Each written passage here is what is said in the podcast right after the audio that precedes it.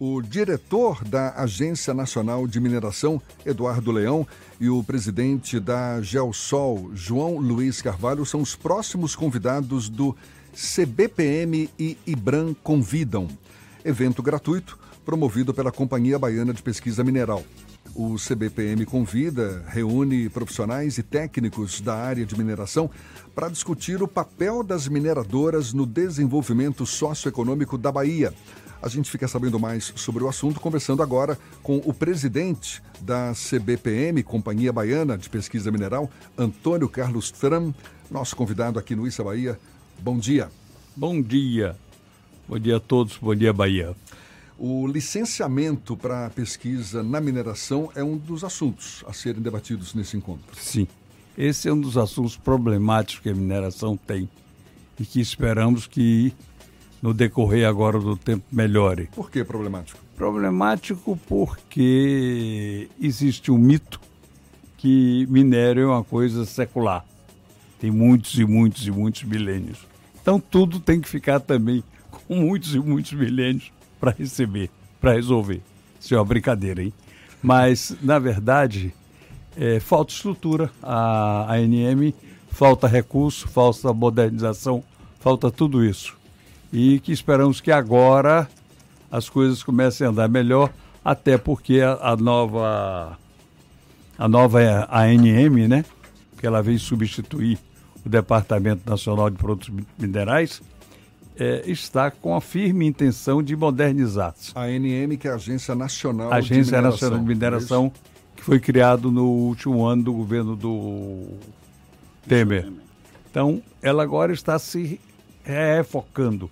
Agora, para isso, ela precisa que o governo libere recursos. Não tem mágica.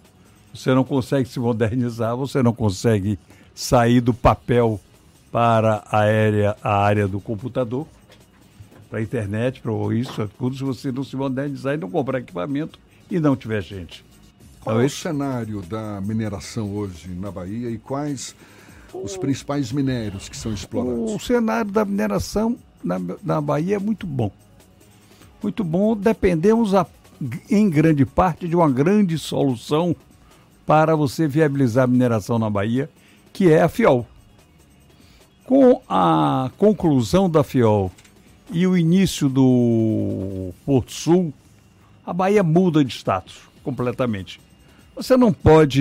FIOL para facilitar o escoamento é, da produção. Para facilitar o escoamento da produção, via trem até o Porto Sul, lá ao lado de Ilhéus. Exatamente. Então, isso vai dar o fluxo logístico que a mineração precisa.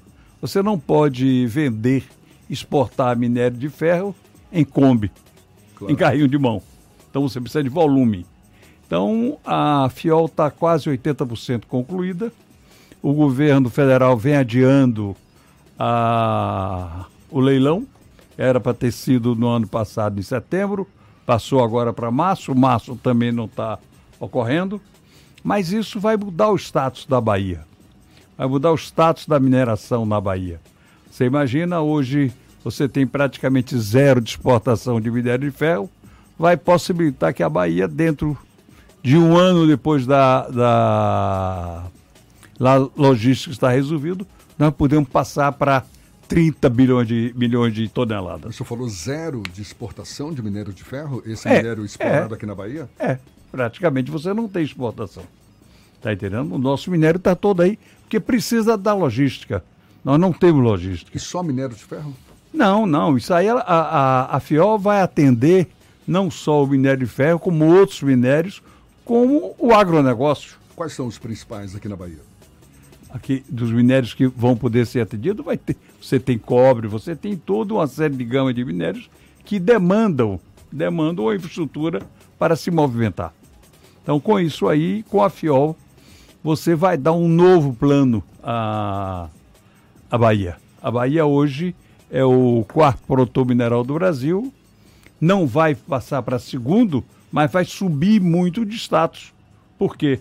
Porque quem puxa hoje a produção mineral do Brasil de minério de ferro, principalmente a base do, da nossa exportação mineral, é Minas e o Pará. Então o Pará hoje já passou Minas, com esse problema todo que tivemos em Brumadil. o Pará já passou Minas e estamos nós caminhando junto com Goiás, vamos disputar o terceiro lugar. Então isso vai mudar muitos status. Porque o que nós temos que entender muito é que a mineração é o maior agente que você tem nesse nosso interior da Bahia de emprego e renda. O nosso interior de tal minério é insólito. Não tem oportunidade de trabalho, não tem nada. Então, isso aí vai gerar emprego e renda. A cada emprego que você tem gerado na mineração, você tem mais 17, 18, 20 empregos adicionais na rede. Então isso gera uma mudança de status, não só no município, como na economia, como na circunvizinhança. É um potencial que ainda está É um potencial que está terrivelmente subutilizado. A gente falou logo no começo sobre a questão de licenciamentos para a exploração mineral. E volta e meia a gente acompanha a, uma nova corrida do ouro ou uma nova corrida por pedras preciosas aqui no interior do estado. Como funciona a regularização desse tipo de exploração? Tivemos um episódio em Centro Sec, inclusive aconteceu mortes por conta da ocupação irregular, garimpo irregular. Tem quando foi desenvolvido Santa Luz, que aí foi um boom de exploração de ouro ali naquela região. Como é que funciona essa, esse processo? É todo federal, né? Funciona tudo mal, né? Se não funcionasse mal, você não estava falando desses escândalos de morte, disso e daquilo. É o garimpo. Mas quando a economia vai mal, vamos colocar as coisas também nesse tipo, todo mundo procura um tipo de atividade. Hoje, o grande empregador nacional, quem é? É o cidadão que está na rua vendendo numa banca.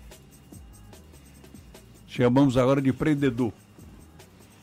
Então, o, o garimpo é solução também para quem não tem atividade.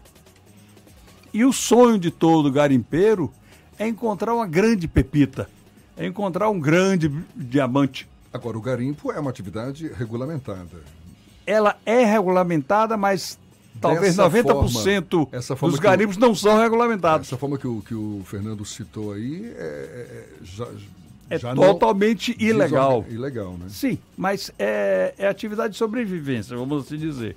A gente, e é uma, uma atividade danosa para a o meio ambiente. Porque, Porque... só para ficar claro, o, o que está debaixo da terra, em tese, pertence ao governo, não é isso? Tudo, tudo que está debaixo aqui é do governo. É do governo. Pertence então, à União, inclusive. Pertence à União. União, não União é, melhor dizendo. Não é o Estado, é. nem o município, pertence à União. A União. E a União é quem tem que legislar, fiscalizar e tomar conta. Ela é quem concede a licença para a exploração Com, daquele Justamente.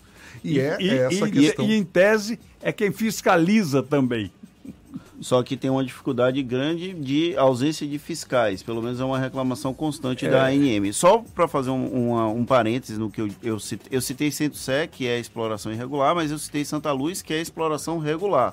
Lá em Santa Luz a exploração é com uma mineradora, já é tudo bem definido. É mas é assim pra... mesmo você tem pessoas ao lado também que usam esse tipo outro de.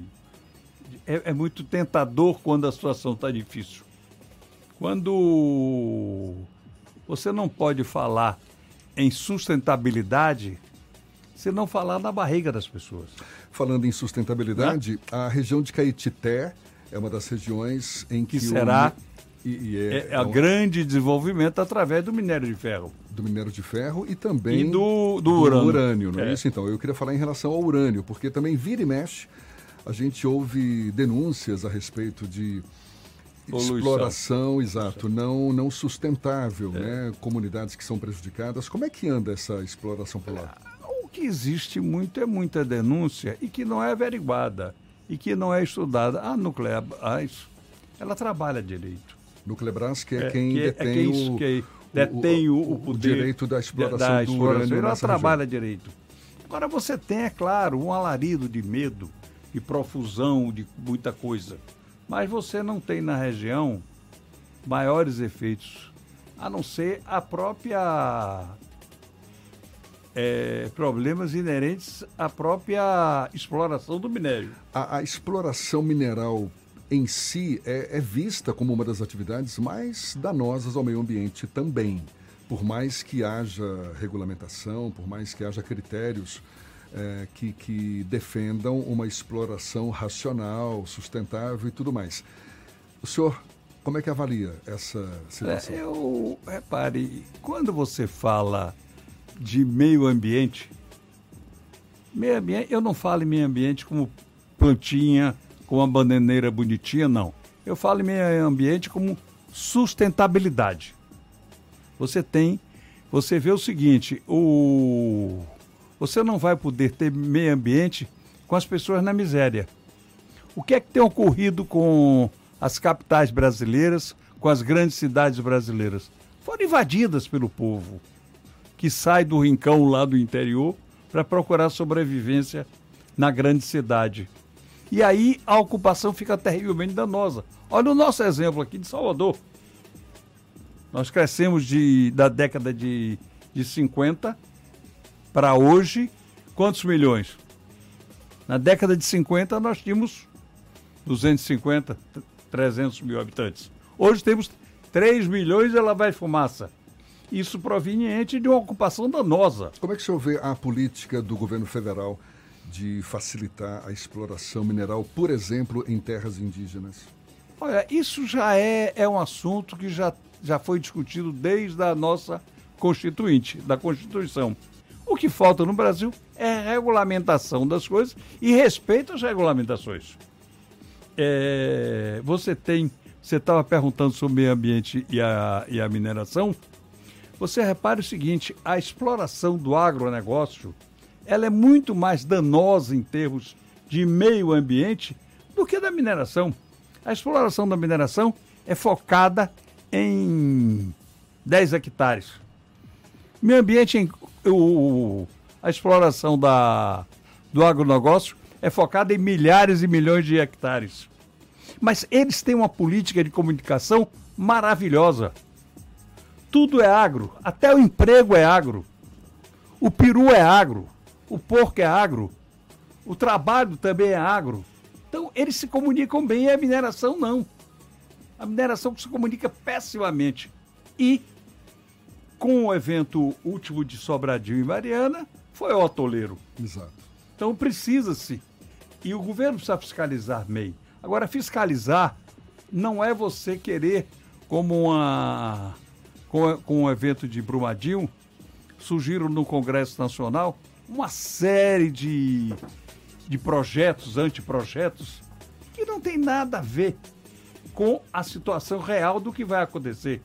Tem um projeto agora, a, o projeto 550, é, que determina que se faça remoção dos rejeitos que existem. Para onde você vai levar, irmão? é economicamente inviável, além de inviável você transportar os milhões e bilhões de rejeitos que estão estocados. Agora sim, o que é tem que fazer. É inviável, mas se torna um risco. Se torna um risco. Agora, se tornará um risco muito maior esse transporte à toa. Vai levar para onde? Porque quando você aprova um plano de lavra, você aprova inclusive até o final, a recuperação final. O que precisa ver, efetivamente, é uma fiscalização, é um acompanhamento. A atividade de, de mineração não é apenas abrir buraco para tirar produto, ela tem que inovar. É por isso que nós estamos realizando agora em, em abril, mais, um, mais uma vez, o segundo seminário nosso, internacional, de inovação e sustentabilidade. Muito bom. Nós conhecemos muito pouco do que tem sido inovado aqui pelas, meta, pelas empresas mineradoras da Bahia. Mas primeiro vai ser realizado esse evento agora, quinta-feira, na sede da Companhia Baiana de Pesquisa Mineral, em Salvador. CBPM e IBRAM convidam, com a participação do diretor da Agência Nacional de Mineração, Eduardo Leão, e o presidente da Geosol, João Luiz Carvalho. Senhor Antônio Carlos Tram, presidente da CBPM, muito obrigado.